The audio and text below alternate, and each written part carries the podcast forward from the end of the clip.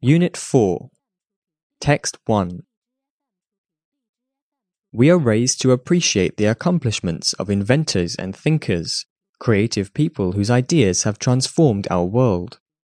Viewing the world creatively is supposed to be an asset, even a virtue. It's all a lie.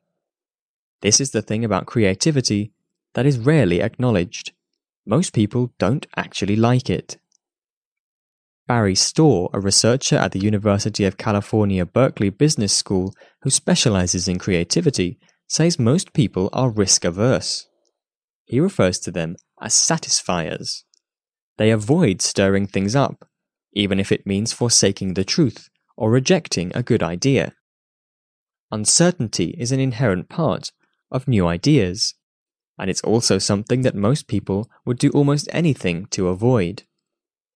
People's partiality towards certainty biases them against creative ideas and can interfere with their ability to even recognize creative ideas. Social rejection is a common and often infuriating experience for a creative person. Even in supposedly creative environments, the most out of the box ideas are ignored or ridiculed in favor of those who repeat an established solution. In terms of decision style, most people fall short of the creative ideal. Unless they are held accountable for their decision making strategies, they tend to find the easy way out. Either by not engaging in very careful thinking, or by modeling the choices on the preferences of those who will be evaluating them. Unfortunately, the place where our first creative ideas go to die is the place that should be most open to them school.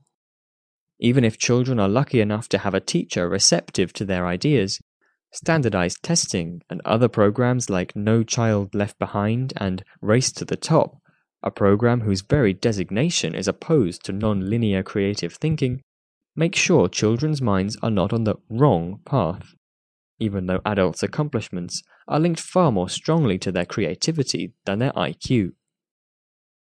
All of this negativity isn't easy to digest, but there is a glimmer of hope in all of this rejection.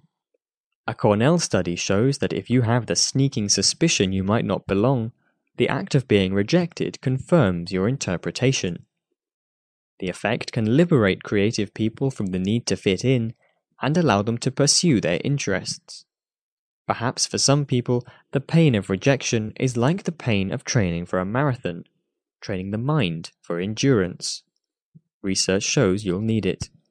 Even the work of Nobel Prize winners was commonly rejected by their peers for an extended period of time.